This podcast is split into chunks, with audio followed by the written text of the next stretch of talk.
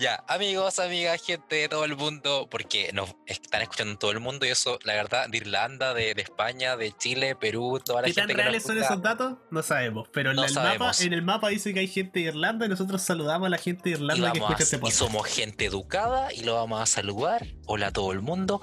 Empezamos, mi nombre es Felipe y ustedes ya sabrán. Y hoy día estoy con, no solamente con una persona, estoy con dos personas. Quiero por favor que escuchen sus voces e iniciamos este capítulo Espacio Raro. Alen, ¿estás por ahí? Así es. Bueno, hoy día con otro capítulo nos tuvimos que ausentar una semana por falta de tiempo, la verdad, pero ya, ya volvemos con todo para, para lo que estos pod, para que es este podcast. Y esta vez con un invitado que no es nuevo en esta casa, porque ya ha venido a otro formato, así que son las entrevistas, así que le quiero dar la bienvenida al gran Kongs, King, Sebastián Reyes. ¿Cómo prefieres que te llamemos hoy? ¿Cómo están chicos? Eh, bueno, primero que todo agradecerle a ambos por la invitación. Eh, me sentí muy cómodo en la entrevista, así que bueno, fue uno de los motivos por los, que, los cuales decidí volver acá y participar. Así que muy entusiasmado de la, de la oportunidad. Oh, gracias, Kins. Qué bueno que puedes estar acá, que puedes estar acá con nosotros, con Alen, conmigo y contextualicemos lo que hoy día está, estamos haciendo es el episodio 2 de esta sección de BGC. En el primer capítulo, según no lo han escuchado, que tuvimos junto a Diego Brizzola, en el cual estuvimos viendo los aspectos psicológicos y mindfulness aplicado al juego. Y en este capítulo 2 hubo una tremenda noticia, Alen. Así es. Una tremenda noticia De hecho, no íbamos, a todo. hablar de, no íbamos Oh. a hablar de BGC esta semana. Teníamos No. planeado otro tipo de contenido, pero pasó que anunciaron. Series 6 y con Rojas dijimos, hay que hablar de esto, no nos podemos saltar este tema, es un tema muy importante. Y hagámoslo con un invitado. Así que Así- decidimos invitar. De hecho, a los dos se nos ocurrió invitar a, a Kings. Fue el mismo momento, fue como, y si invitamos a Kings, y te invitamos a Kings, y o te invitamos a Kings, fue como no lo vamos a hacer. Y invitamos a Kings y Kings está acá. Así que vamos a hablar de Series 6 con un jugador que ha estado bien metido en el meta. Nos consta a los dos que ha estado wildeando, probando cosas. Así que espero que sea una Sí. conversación Igual, amena. con- contando un poco de eso, eh, ustedes ya saben, soy jugador de, de BGC, somos jugadores de BGC todos, y el último tiempo, ya hace un par de meses, ya hace bastante tiempo, mi compañero de noches en ese de, de buldeo de juego ha sido acá, Seba Reyes, ha sido Kings. Entonces, eso igual llevó a que hemos probado equipos, llevado equipos que estamos ocupando entre los tres, por ejemplo, entre más gente. Y por eso se nos ocurrió invitarlo a él, porque Series 6, una gran noticia para nosotros, y creemos que también Kings nos puede aportar mucho en este, en este compartir acerca del tema. Así que por lo mismo, eh, quería, quiero empezar el, el tema eh, consultándole a, a Kings qué le parece este baneo. Los baneos que hubo, que es como la, la única y principal novedad que hay en este Series 6. ¿Te pareció una decisión acertada? ¿Esperaba otro tipo de cambios? Más allá de decir si fue acertado o no, yo diría, lo definiría como emocionante. Emocionante porque todo cambio de formato, eh, todo baneo que hay, eh, trae un gran cambio en el meta, obviamente. Y me parece muy, muy extraño. O sea, no entiendo. Hay un fenómeno, por ejemplo, que antes, como algunos saben, los metas duraban años enteros desde 2019 están durando mucho menos los formatos. Eh, ahora duró dos meses, creo, Serie 5. Entonces yo no sé, eh, bueno, no sé cuál será el- la forma que tienen de pensar y todo, pero siento que están siendo decisiones muy acertadas el, el proponer cambios en el meta. De este, haciéndolo así como Serie 1, Serie 2, Serie 3, eh, le da mucha frescura al juego, mucha, mucha frescura y al final uno mira para atrás y dice, yo no sé cómo pude haber estado aguantando un año con BGC 16, BGC 17, BGC 18, que igual dura un poco menos, pero la idea es que estos cambios han sido muy acertados, en mi opinión, y emocionantes. Entonces, esa yo creo que es como la forma en la que lo definiría. Acertado. Antes de seguir, a ambos les pregunto, ¿cuál fue su reacción cuando se despertaron esa mañana y leyeron Series 6 baneos? Era de noche, de hecho. Lo vi como en la madrugada. Yo lo vi en la mañana. Y lo primero que pensé fue, oh, me banearon todo el equipo. que realmente, que realmente no es mío, porque de hecho el equipo que usa lo armaron ustedes dos. Estoy con los creadores de mi equipo acá, esto es emocionante. y bueno, me banearon todo el equipo y después fue como, no, bacán, que le den variedad al meta. Me dio pena Hippowdon, que se fue baneado, quizá era su momento, era su momento de brillar como se iba a Titar, pero también lo, lo echaron.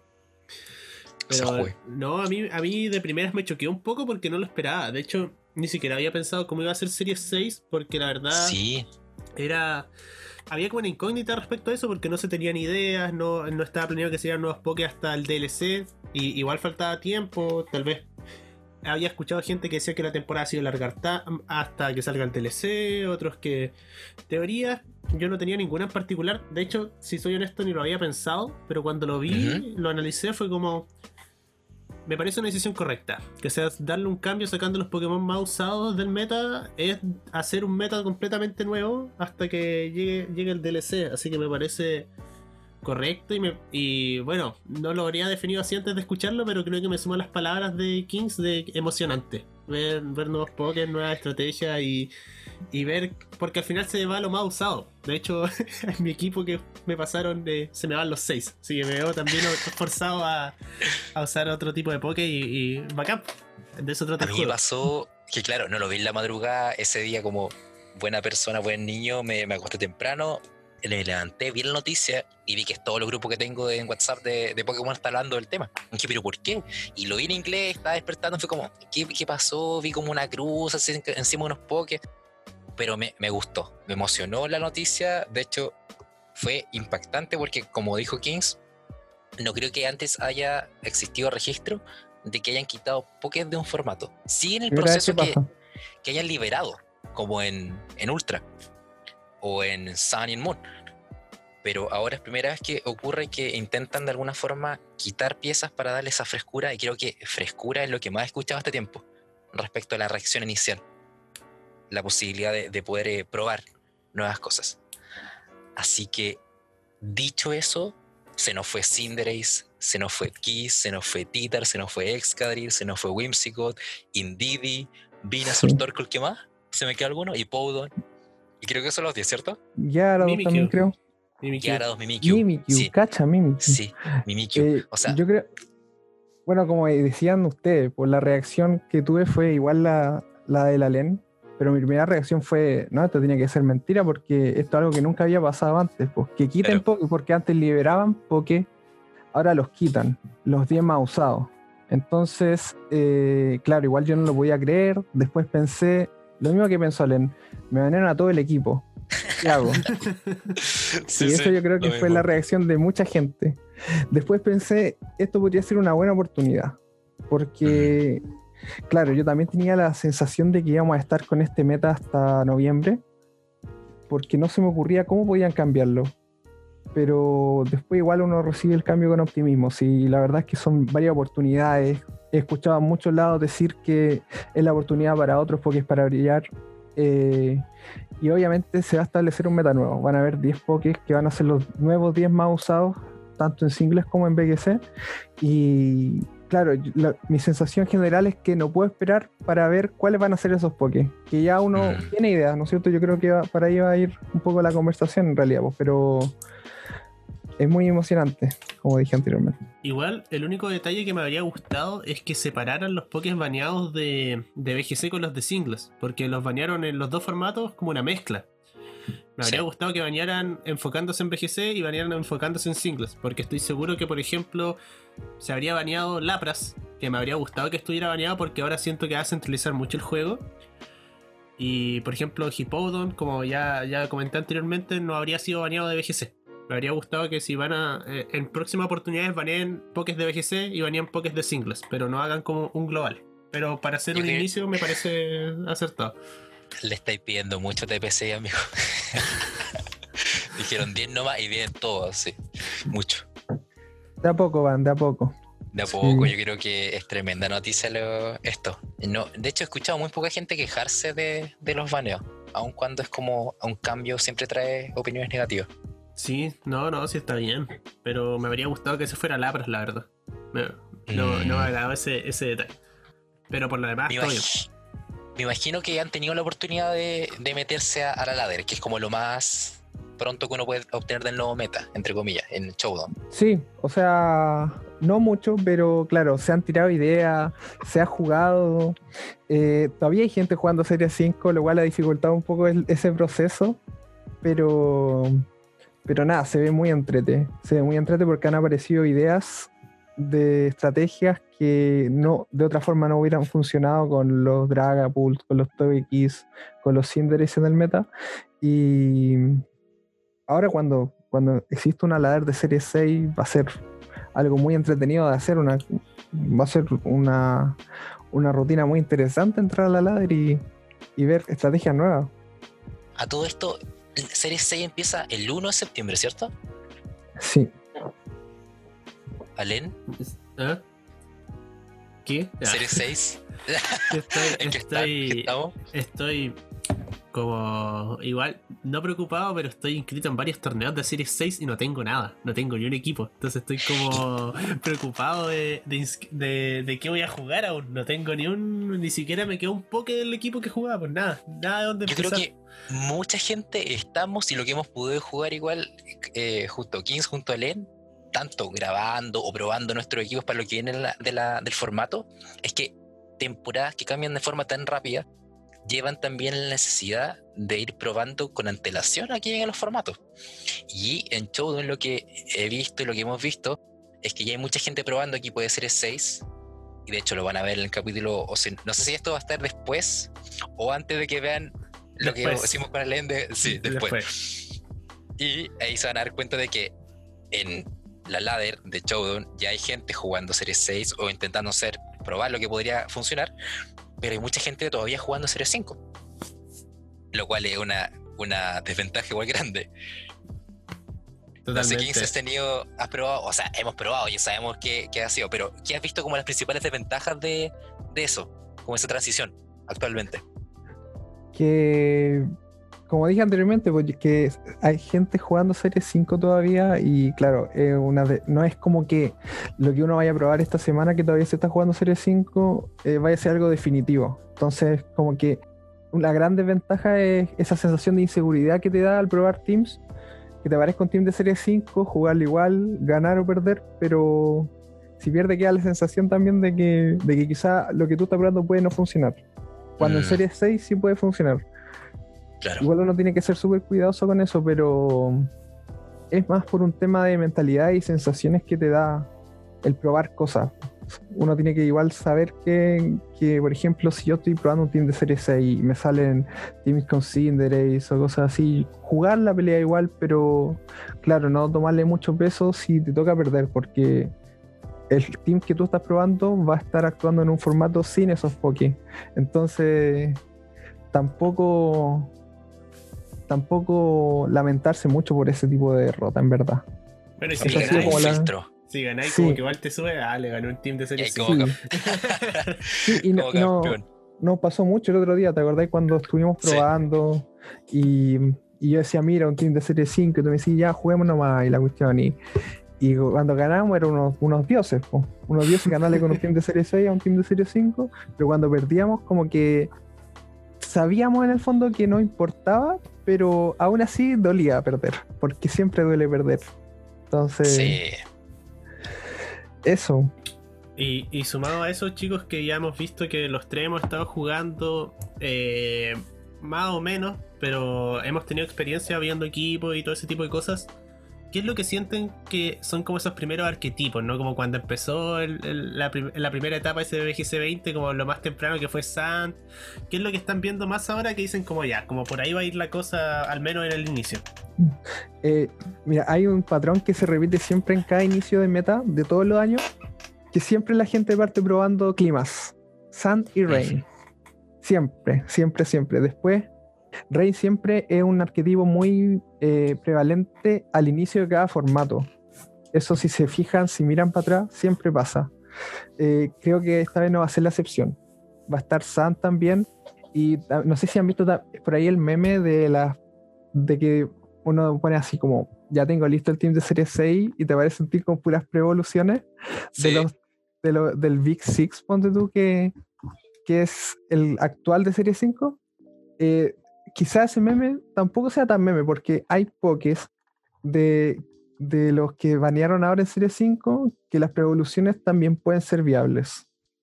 Eh, por ejemplo, mm, la evolución del ítem, la preevolución de Incineroar Torracat, eh, Togetic, eh, el Gran Tuaki también. Gran Tuaki. Gran Así, el Gran Tuaki. Y, y muy interesante, muy interesante eso. Y no todos tienen que llevar Eviolite, por, por ejemplo, que mucho siempre, cuando alguien juega Preevoluciones o cuando la gente lo hace, eh, siempre piensa el primer ítem para ponerle Eviolite. No necesariamente.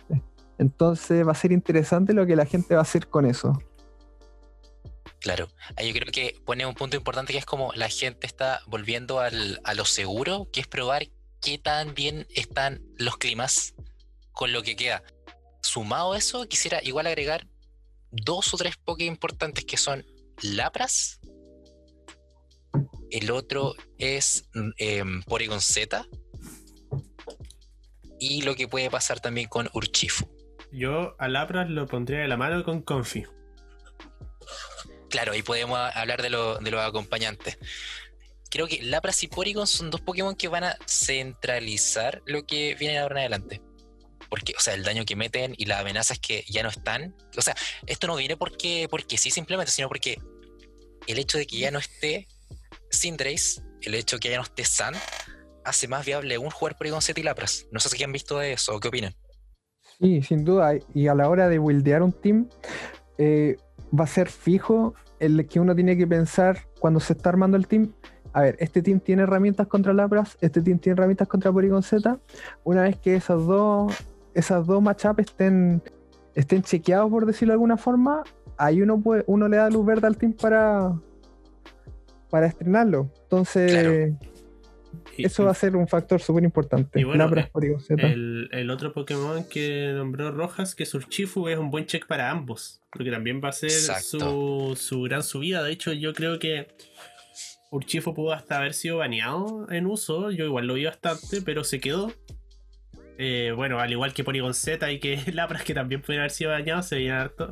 Pero, pero el Chifu no solo es un buen Pokémon en sí, sino que además es un check para esas dos grandes amenazas. Yo creo que va a ser su subida y sobre todo la salida de, de Togekiss. Yo creo que puede darle una cabida también al Urchifu Agua. Ahora, que en ideas preliminares, como que a mí me quedó la sensación de que todos creíamos un poco que iba a ser el más usado y que finalmente terminó ganando el Dark sobre todo por esa inmunidad al Psychic Spam. Pero ahora ya no hay Psychic Spam, se fue el campo psíquico, al menos con Indy va a ser más complicado ponerlo. Y yo creo que esto le podría dar una subida un poquito al, al Urchifu Agua también. Sí, yo creo que ambos Urchifu van a estar como, como de las tallas de Pokémon, que siempre son usados. Urchifu va a estar como en muchos equipos, muchos equipos solamente por la salida de X y porque es muy bueno, además, contra la Porygon Z. Los climas, yo creo que me ha impresionado lo poco que he visto a Charizard. Y no sé por qué estaba muy, en, no sé, en una elo muy baja jugando. Pero me impresiona que esté tan poco uso Charizard, o lo que he visto al menos. Lo que más he visto es Porygon Z y Lapras. Ojo igual ahí con el tema de Charizard, porque claro, siempre se da al inicio de cada meta que la gente tiene esa percepción de qué Pokés van a ser usados, qué Pokés no, y a Charizard nunca se le tiene fe. Históricamente también ha sido así. De hecho, en este mismo, en enero ya, cuando iba a ser el inicio de BS20, eh, claro, tampoco se, le tenía mucha fe a Charizard. De hecho, se usaba el Charizard no Gigamax, se usaba el, se usaba el normal. Después se, empezó a popularizar y resultó ser extremadamente bueno. Entonces, si bien no está siendo objeto de discusión tanto el tema de Charizard de que podría subir, eh, perfectamente podría hacerlo. Y lo mismo de Charizard se puede aplicar a otros Poké. Porque una cosa es el inicio de meta, después va a ir cambiando mucho. Y Pokés que pensamos que podían hacer algo, al final resultaron no ser la gran amenaza, o viceversa. Mm, sí, es igual importante. Y ahora que no sé si quieren agregar otro Pokémon importante, además de Lapras, Porygon Z, los tres climas, Urchifu, otro más que te. Pero como central, así como el concepto es un Pokémon en el cual tú puedes crear un equipo o del ah. cual tienes que preocupar a la hora de armar un equipo. No, pero en ese sentido, que sea no, en ese sentido, pero sí creo que eh, bueno, eso se puede hablar más adelante, pero lo dejo votando para retomarlo de Talonflake Coffee. Creo que van a verse muchísimo. Sí. Yo creo ¿Quién que? Are- que Arena también podría verse Sí. mucho, que de hecho va a ser un arquetipo sumamente sólido.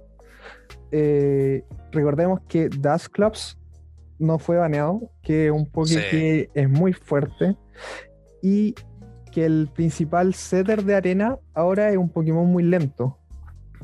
Entonces, por ahí podría ir un equipo sólido, perfectamente, y abusadores de Arena sobran.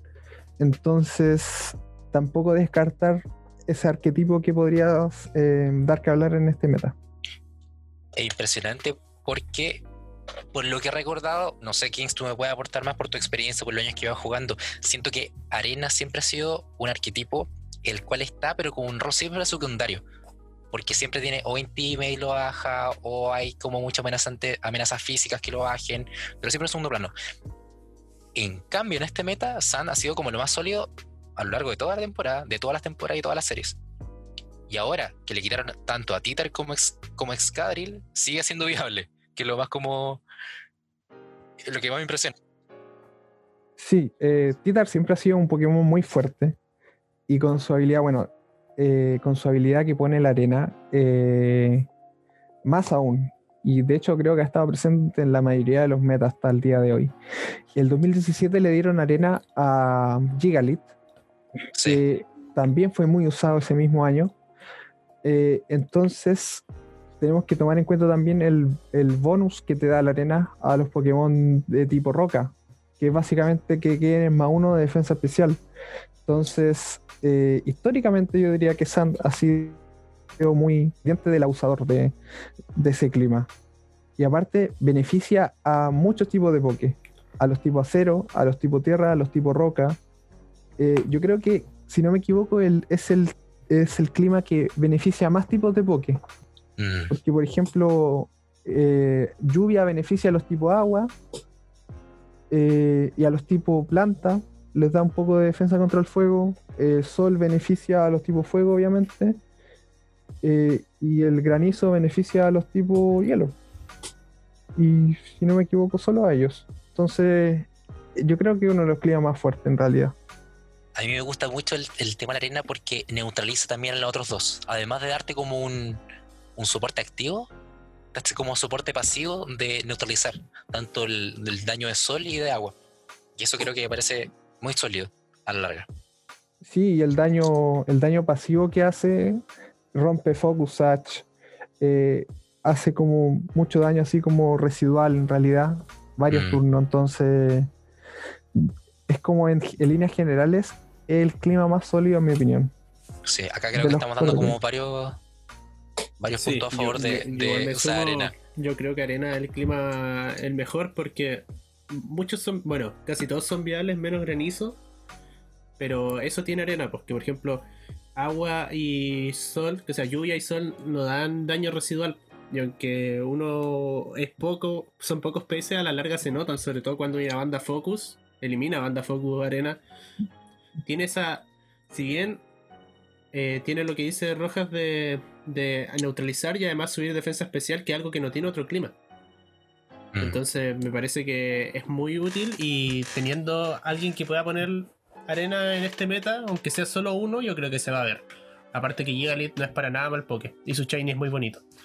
¿no? Sí. Y a- además, eh, Agua es muy buen clima también, pero Agua tiene eh, la debilidad de que hay habilidades de Poké que simplemente neutralizan eh, equipos enteros.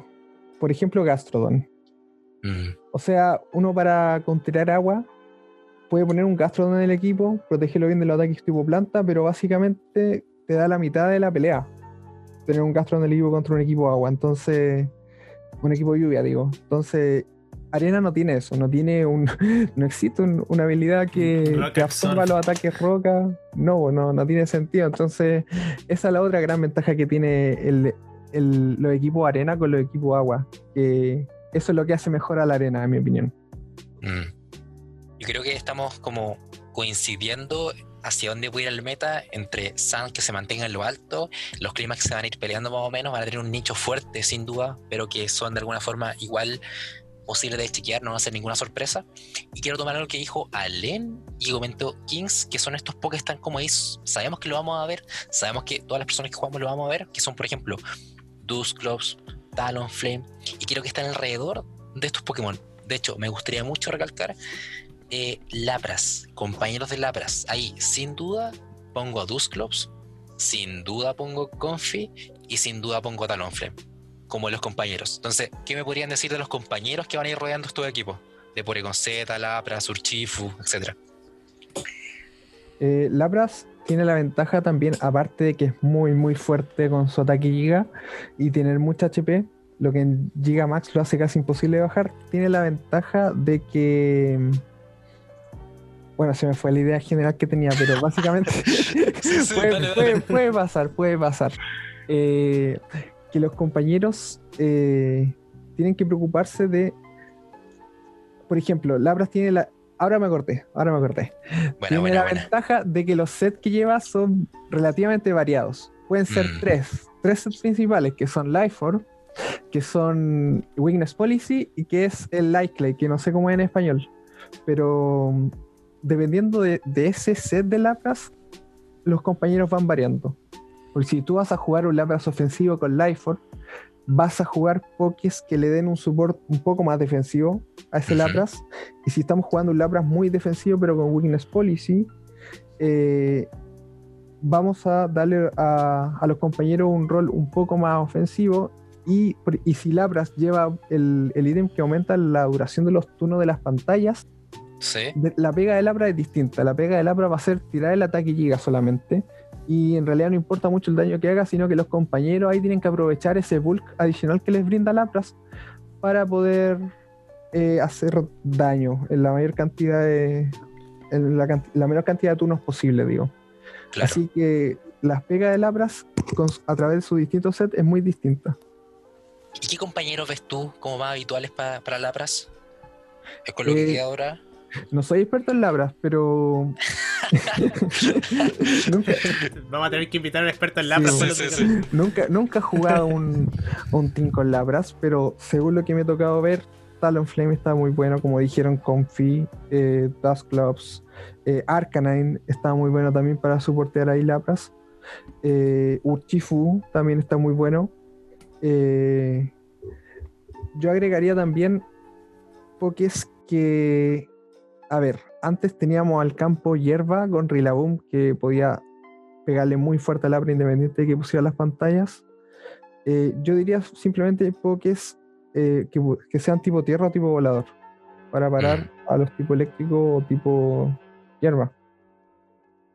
No se me ocurre en este momento algún otro compañero que los que ya mencionaron, que son muy buenos esos compañeros, ¿verdad? Agregaría también la Weakness Police como posible equipo de Lapras y que, Alen, ya sabemos que durante toda la temporada es como ponerle algún Poké Winners Police, tigrársela y ganar. y ahí obviamente va a ser eh, ahora Confio un muy buen aliado, no solamente para Lapra, sino también para Gudra. Que igual está ahí. Sí, eso, quería hablar un poco de algo que, que mencionó Kings, que algo, un tipo, bueno, en particular dos Pokémon que habían estado muy fuertes esta temporada era el tipo planta sobre todo con Rillaboom y Venusaur, que eran los tipo plantas por excelencia y que se peleaban ese rol de, tipo planta del equipo. Y se fueron los dos baneados. Y no, para mí al menos no queda muy claro quién va a tomar ese rol del tipo planta protagonista. ¿Cuál cambio de ustedes como más fuerte o creen que va a bajar un poco el tipo planta debido a esta a esta salida de estos dos pokés? Eh, yo creo que, que claro, fue una gran pérdida para el tipo planta. Eso va sí o sí traer la vuelta de muchos tipos de agua que ya no se veían como Rotom, como Gastrodon, el mismo Lapras que ya queda en una posición súper ventajosa. Mis candidatos para suplir ese, no sé si suplirlo, pero van a tratar de suplir y reemplazar a lo largo del meta son Sarina, eh, Rotom Planta y Amongus. Esos tres son los tipos de planta que yo elegiría para un equipo así como en este momento. que gana bastante con la salida del Psychic Spam. Sí. Sí, muchísimo, muchísimo. Y, agregando y tomando eso que comenta Kings, de hecho, el primer enfoque que se me vino a la mente fue Among Us, Among Us que tiene Rage Powder y que además con la vuelta de algunos tipos agua fuerte en el, en el, en el meta, Dracovic Dracovic a mí igual creo que va a subir muchísimo. Con la no, con la no estancia de, de y con que ya no está Insi, con el principal intimidador. Y además porque los principales follow me de los equipos, por ejemplo, Togekiss o el mismo Indidi, ya no van a estar. Solamente quedan los users de Rich Poder y algunos como Clefairy. Y creo que ahí también se, se, abre todo un campo más acerca de la subida de, de como un potencial tipo que va a volver junto a Rotom, justo a Gastro. Among Us como yo creo que el principal tipo planta en los equipos.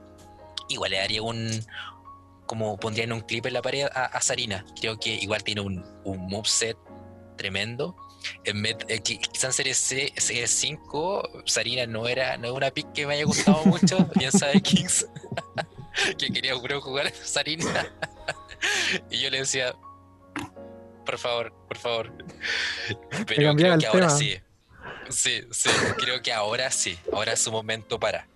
Por la no estancia de, de Vinazor pero creo que Dracovic, yo ahí le pondría ojo a Dracovic y a los Follow Me y a los Follow Me Rage Power que quedan, que creo que van a ser muy necesarios.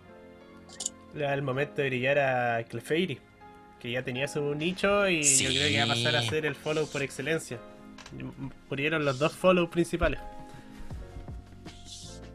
Lo que se va a extrañar, eso sí, aparte de los tipos planta, es el campo es el campo planta, porque también tenemos que considerar que el DLC trajo consigo varios moves y uno de ellos, que es uno de los mejores moves del juego actualmente, eh, Grassy Light. Sí. Que la gracia era que pegaba con prioridad en el campo planta, entonces le venía como anillo al dedo a Rillaboom. Pero no olvidemos que el movimiento Grassy Light no ha sido baneado. Así que sí. también puede ser un factor súper interesante a la hora de jugar tipo planta. Porque claro, hay una estrategia, bueno, no sé si, no puedo decir que hay estrategia o no hay estrategia si el meta no ha comenzado, pero es posible eh, dinamaxear un Pokémon tipo planta, colocar el campo y después solamente farmear Grassy Light.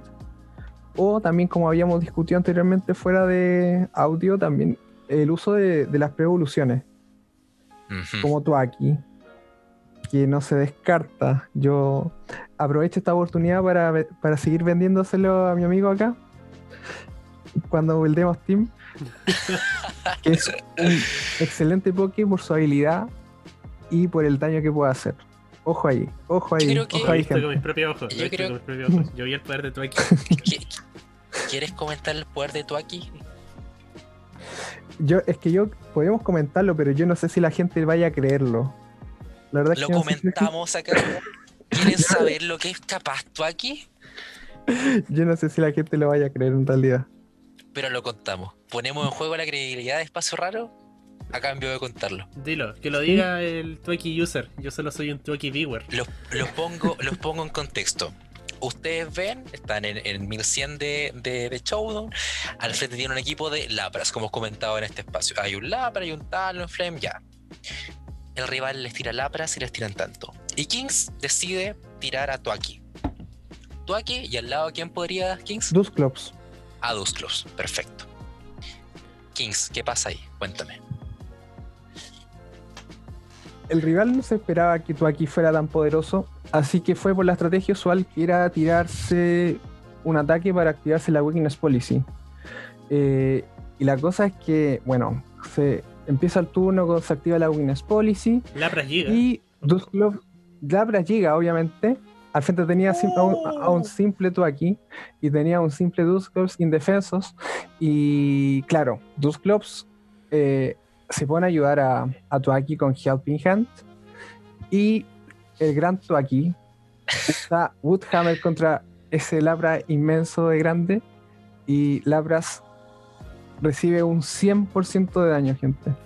Un 100% de daño. Pero ¿a qué costo? ¿A qué costo? Tuaki perdió la vida en el acto. Tuaki perdió la vida en el acto, Tuaki explotó. El recoil. Pero el recoil lo mató, el recoil lo mató. Pero se lo lleva, se lo lleva. Y ese fue el sacrificio de Gran Tuaki. Y lo estamos comentando porque no pasó en una sola pelea, pasó en varias. Fue Cinco. una cosa impresionante. Primero era un meme, después era una Cinco. realidad. Y fueron y día, todos los sets de labras posibles. Todos los sets de labras posibles nos tocaron. Sí. Y no solo Labras, eh, varios Pokémon más. Crocodile, creo que también les mandé una replay por ahí. Pero lo- el daño que hace Toaki es impresionante, gente. Está la calculadora disponible ahí para Y que lo eso vean con hace ustedes mucho más mismos. temible lo que era Rillaboom. O sea, si tú aquí hace eso, ¿qué monstruo era Rillaboom? Era no sé muy no lo- eh, no, de nunca verdad, lo muy jugamos. fuerte. Nunca No. jugamos Rillaboom. Y la verdad es que personalmente, Rillaboom, Grookey fue mi inicial, quería ocupar Rillaboom, estaba esperando el campo, pero como que todo el mundo lo usó, estábamos ocupando Venusaur, como que no le di más, mayor importancia al uso de Rillaboom. Y también quería agregar, le quita 100% de daño porque no le puede seguir quitando más. Porque es como es como 140 el daño que le hace, no sé. eh, No, lo no mata fue dos rol, veces. no fue rol. Eso no fue rol. No, no, no, no, no. no. No, De hecho, eh, incluso. eh, no, no. Inexplicable, inexplicable. Y bueno, siguiendo con lo que comentaba Kings, ya quedó un corto, comentémoslo, un corte, se, se cortó la grabación, así que ahora estamos de vuelta. Siguiendo con lo que comentaba Kings, la viabilidad de, de Toaki y de todas las preevoluciones, también hay que destacar a, a Torracat, Torracat que tuvo su nicho, su espacio, para algunos jugadores que querían un incinerador más rápido, o un Arcanine con Fake Out. Entonces, O ambos. Torracat- o ambos, sí, sí. Como también hay alguien que ocupó un Torracat con U-Turn para activar la Weakness Police a un Tyranitar. Ganó un torneo grande, no sé si un Special o un regional, pero eso da cuenta de la viabilidad del Poké. Tenemos a Tuaki, tenemos a Torracat. No sé si se le ocurre alguna otra preevolución que puede llegar a ser interesante. Togetic. Togetic, Togetic a mí me agrada bastante. Sí, su, sí, su diseño Yolita. particularmente, que sea, es bueno. Yo creo que bonito. va a tener su nicho, pero me gusta más que el diseño de Togekiss, de hecho. Me alegro que vayan a Togekiss. No. Yo creo que se va a ver bastante. Sí, top 16 del mundial también, el año 2016, Togetic, no olvidarlo. Y creo que eso respecto a las preevoluciones, también me gustaría comentar que por la ausencia de Sai Spam, por la ausencia de, de Sai del terreno psíquico, y el otro terreno que fue, bueno, Campo Hierro ya no está, solamente deja viable dos terrenos, que son eléctrico y el Misty Terrain. Y eso da como usuarios viables solamente al Wishing de Galar y a Pincurchin, ¿cierto? Sí. ¿Creen que se vayan a ocupar esos dos, no? Honestamente. Wishing de Galar fue como la parafernalia al inicio de que desactivaba la habilidad del anuncio, habilidades palmeta, y al final como que no pasó nada mucho. Yo creo que, que Pincurchin se va a ver, pero no mucho. eh, porque Rachu a- eh, Alola igual podría estar muy bueno. Podría estar muy bueno. Y Pincurchin también puede funcionar. Si en Serie 5 ya igual se veía un poquito, se veía un poquito, yo creo que ahora se podría ver un poquitito más. Eh, y en cambio, Wissing siento que, que no me puede gustar a mí personalmente. Y siento que el- mucha gente comparte lo que pienso yo, que, que prometía, como dijo Allen, con sus todas las habilidades que tiene que ser muy buena, incluso levitación. Pero no sé, algo tiene que, que no le permite brillar. Se pensaba que podía ser. Claro, se piensa o se pensaba que podía ser arena, que no lo dejaba brillar por ahí los Max Steel o los Max Quake. eh, pero está por verse, está por verse. Yo la verdad es que no le tengo mucha fe. Eso, y, Y la verdad que- habilidades muy prometedoras que en otros Poké rendirían. O sea, son muy útiles. Pero en Wissing como que no terminó de, de dar. Ojalá tuviese dos habilidades Wishing Galar, eso me pasa. Ojalá tenerlo con Misty Rain y con Levitación. Sería como muy bueno. Algo, o, o que le den el tipo volador, algo, algo así. Por favor. Pero le dieron un sombrero. Sí, bueno, eso bueno. Y algo, igual quiero comentar una frase que, que el otro día dijo Felipe Maldonado, Melba, nuestro amigo, un saludo para él si nos está escuchando. Eh, Raichu Lola puede ser muy bueno, pero ya que me digan que tiene que usarse junto a Pincurchin, me hace como descartarlo, como algo bueno. Y eso me dejó como pensando respecto, "Mm, la verdad sí. po". La verdad es que puede ser. Y por eso tampoco, como dije anteriormente con el campo planta, eh, siempre está disponible la estrategia de que el mismo Poki se te dé el campo con su ataque gracia. Dina. Pero claro, es verdad eso, que Pincurchin igual a veces no es del gusto de, de mucha gente, pero yo creo que igual hay gente que lo puede hacer funcionar. Sí, sin duda. Un Tiene su nicho, tiene su gente Que me ha ganado con Pincurchin en ese. Siempre me gana. Le he ganado como dos veces, pero siempre Pincurchin, me voy de Pincurchin. Es increíble. Igual quería comentar que con la salida de, de los Indivis, de la y el Indivi, Prancer creo que va a subir igual bastante. He visto harto Seblay. Sí, se fue el boss de Prankster también baneado, Whimsicott.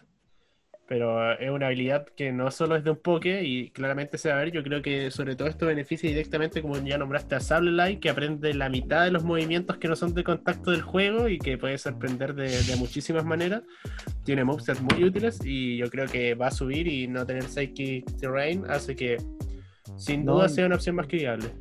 Y ojo también con la preevolución, siempre hablo- he hablado todo este programa de preevoluciones. La preevolución de Whimsicott, que también podría ser muy viable porque uno le puede poner Focusach y listo, pero me parece que tienen casi el mismo moveset de Whimsicott, así que ojo ahí también. Ojo ahí también. Y es una de las razones, los Pranksters, por la cual la- el baneo que más me dolió de todos fue el de los Indies. Yo diría que si tuviera que elegir un poco, que el que más me haya dolido que lo hayan baneado es Indie. Ujú. Muy divertido jugar además. Muy divertido. Carismático igual. La tenía menos fe, como que se veía. Yo cuando anunciaron el Pokémon y y se filtraron los Pokémon y salió Indy, como que yo lo veía como me. Pero es bacán, me he encariñado con esos dos personajillos. Sí, además da muchas opciones. Da muchas opciones. Creo que Cotoni sí, sin duda, es un Pokémon que va a reemplazar a la gente que le encanta Whimsicott. Cotoni sí o sí es lo mismo en realidad. De hecho, ganó un, un regional hace unos años. Y creo que eh, el que se nos está quedando es este tipo siniestro Hada, que mete Grimmsnarl. pantallas. Estamos hablando nada más ni nada menos que de Grimmsnarl, que igual vuelve a tirar T-Wave a todo lo que se mueva y a lo que no se mueva también. No Muy sé qué les parece eso. La vuelta de Grimmsnarl. Me ha salido bastante lapras con Grimmsnarl. ¿no? Personas que quieren tirar pantalla a toda costa en esa partida. No, no, no importa el precio. Sí. No, es más que la vuelta, porque siento que Grimmsnarl siempre ha estado, pero va a subir mucho, obviamente, y es muy fuerte. Porque aparte de poner, bueno, el rol de las pantallas es uno de los roles que tiene Grimmsnarl, pero voy a tener muchos más, porque el mundo que tiene es muy amplio. Como, como todo Prankster en realidad. Pero claro, ojo con eso y va a ser muy complicado. Por eso también siento que el meta va a ir por ahí, va a ir por, por, por un poco contrarrestar este tipo de estrategia. Va a haber un tipo de arco obligatorio en cada equipo. Eh, no sé, va a haber Quick Guard también. Hay pocos que aprenden Quick Guard, que es un ataque súper poco conocido, pero que ha estado mucho tiempo entre nosotros, todos estos años, todos estos años de formado en realidad. Pero hay que empezar a pensar un poco más en cómo vamos a enfrentar este tipo de pokés, Prankster. Sintetizando, recapitulando todo lo que hemos dicho, hemos dado como un repaso con los Pokémon que ya, no van a estar. Eh, levantamos a Lapras, Porygon Z, Urchifu, los tres climas como algo que va a estar como el, el meta inicial, que todavía no empieza, pero ahí está presente. Los tres climas, F por. F por granizo. F por granizo. considerado granizo como clima. ¿Sabes qué? igual, Voy a le, dejar como... igual le pongo una Sí, sí, fichita. Igual le pongo Igual. una fichita a granizo. Igual, igual. He visto un Nightel Salola, de hecho estuvo en la, en la, en la Players Cup igual presente, no con un abusador de clima, pero Sunset Alola, la verdad que está, está bueno, está bonito. Y vimos algunos compañeros como Dusclops, Confi, Talonflame, que puede acompañar a cualquiera de esos tres, y también en los climas. Eh, también la, la de Indeedee, la vuelta de Prankster, la vuelta de, de, Dracovic, Rotom, Gastro, la, se hacen algunos Follow Me, Rich Powder que estaban un poco olvidados. Van a, van a tomar ese, ese rol. Weakness Police que va a estar todo el rato. Colossal que probablemente vaya a encontrar nuevas formas de brillar. Junto a Weavile, por ejemplo. No sé qué más pudiesen comentar como para ir cerrando esta, esta conversación. Eh, no, nada, yo en realidad decirle a la gente que aproveche estas semanas de early meta, de meta temprano, para probar todo lo que le gustaría probar, que no se guíen un poco así, no se guíen por lo que dice las otras personas de que no, esto no se juega, o la gente no está jugando esto. La, la idea es que prueben, porque lo mejor, lo más emocionante de- del inicio de cada meta es que uno puede llegar a probar cosas y puede descubrir cosas incluso. Como por ejemplo al buen aquí. Pero eso, motivar a la gente a que, a que pruebe cosas. Es momento de, de cambios, quizás muchas de las cosas que nombramos acá que creemos que se van a ver no se vean. O quizás acertemos. Bueno, cuando salga Serie 7 estaremos quizás viendo esto en retrospectiva y viendo si acertamos o no. Pero me sumo a las palabras de Kings. Prueben, es momento de probar. Yo también debería hacerlo. Tengo que jugar torneos y no tengo equipo. no, pero jueguen y, y aprovechen esta etapa de donde hay como mucha nebulosa, no hay tanto nada seguro, como que mucha gente probando cosas raras para aprovechar de divertirse y, y, después ya cuando pase un mes estará un meta más establecido y, y, sabrán cuáles son los arquetipos y todo eso, pero hay que aprovechar esta etapa de, de cambios.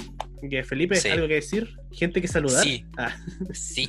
Antes de ir a los saludos, quisiera agregar que este repaso que hicimos hoy en día es más o menos como sacar una foto respecto a lo que se está usando entonces creo que va muy en línea con lo que comenta Kings. Estoy muy de acuerdo, creo que es muy acertado el comentario. Es un momento para dar paso a la creatividad, para dejar de lado lo que se ha construido hasta el momento. Es el momento para jugar los pokés que, nos gusten, que queramos, lo que queramos que pueda funcionar, probar ahora.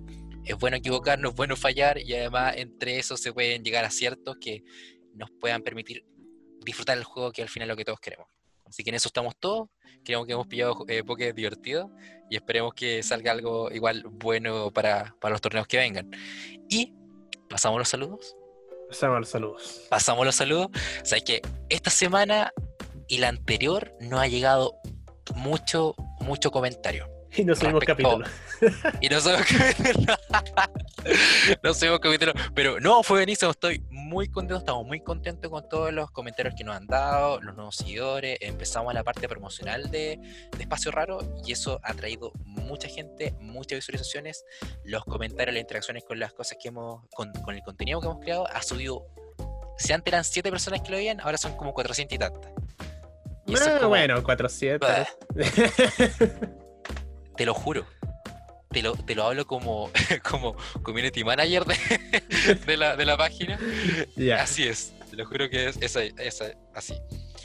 Y queremos mandar saludos. Primero, obviamente, al gran George, que nos acompañó durante todo este tiempo. Sí, y agradecer la invitación que nos dio a su canal de Twitch, que lo pueden seguir, George Nado, donde estuvimos compartiendo con él y con Tío Silver en un capítulo algo especial, hablando, él, él se dedica a jugar Pokémon y ese fue como un capítulo más de conversación. Así que agradecido sí. y a toda la gente que llegó a, a, Espacio Raro gracias a ese live y a las recomendaciones de él. Sí, sí de hecho gracias. ahí saludamos a, a, Martins, BGC, que nos está eh, saludando, nos sigue también, un saludo a él, saludo a Silver que nos acompañó en ese directo también, a Kings que ahora nos acompaña en este momento, estuvo en la entrevista, desde un primer momento confiando en nosotros y apoyándonos y dando sus comentarios, igual, qué bueno que está acá acompañándonos. Eh, también a Eduardo Álvarez, un amigo, colega también quien, que nos acompañó, eh, nos dio los comentarios, así que igual un saludo a él que nos ha estado acompañando en algunos capítulos a, a Praxer, a este men que igual nos ha acompañado con, con sí, compartir el, el contenido que hemos uno, realizado. desde el capítulo 1 sí, no escucha, sí, desde las sombras. Sí, no, grande. No, no, sabíamos eso, te habríamos saludado antes. Perdónanos. A Chris Quechu, a Mostacina, es que no nos comentó, no somos adivinos. Y a, también ayer a Martín Coronado, también eh, chico de Valdía, que ahora está en Puerto Montt. Eh, me habló ayer igual para comentarnos su historia, que se sintió muy, muy identificado con, con nuestra historia respecto a, a, cómo empezamos con Pokémon. Así que igual fue un momento muy emocionante, nos compartió, no les voy a compartir la historia porque no le pedí permiso, pero eh, igual, gracias a todas estas personas que acabamos de mencionar y a toda la gente que nos escucha, que siga comentando en YouTube, por directo, por todos los canales que tenemos para que nos puedan seguir dando su, compartiendo su experiencia y es lo que queremos. Es lo que queremos. Así que eso, no sé si hay algún comentario. Eh, Kings, Kings, ¿algo eh? para cerrar?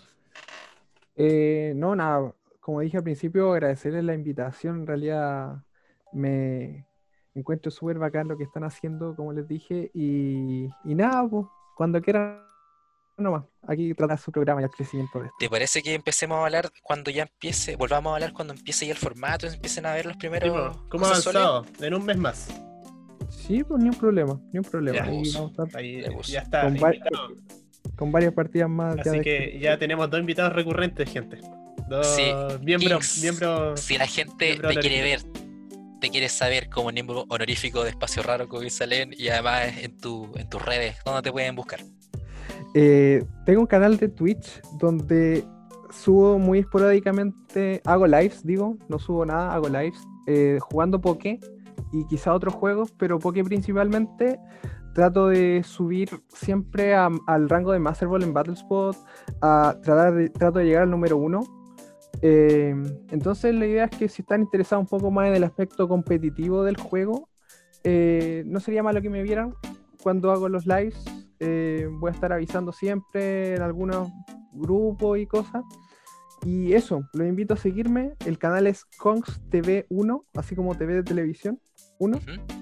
Y eso, voy a estar atento a los comentarios nomás. Y, y eso nomás, claro. Y Muy si bien. quieren conocer más sobre Kongs, Kings, Sebastián Reyes, hay una entrevista en este mismo canal, así que búsquenla. Si acá está todo alineado. Acá está todo alineado. Está Este todo podcast, pensado. este podcast es una gran publicidad en realidad. A nuestros Entre todos, sí. Ya, Les, así que les recomiendo el contenido que está realizando Kings. Es tremendo jugador. totalmente, sí. Un Tremendo jugador con mucha, mucha experiencia, un gran builder. Yo ocupé su equipo una temporada completa con buenos resultados, así que lo apruebo. lo apruebo. Vamos a traer los equipos que hagamos también con Kings probablemente al canal, que es lo que estamos van a ver también como contenido. Y ya acá todo, todo. Así que si nos ven a nosotros les va a gustar lo de Kings, si ven a Kings nosotros, también a George. Así que ya. Eso, nada más. Y sigan a Casas en Twitch. Aprovechando. ya, ya, gente. Eh, hasta la próxima. Gracias por escuchar. Nos vemos. Adiós. Chao.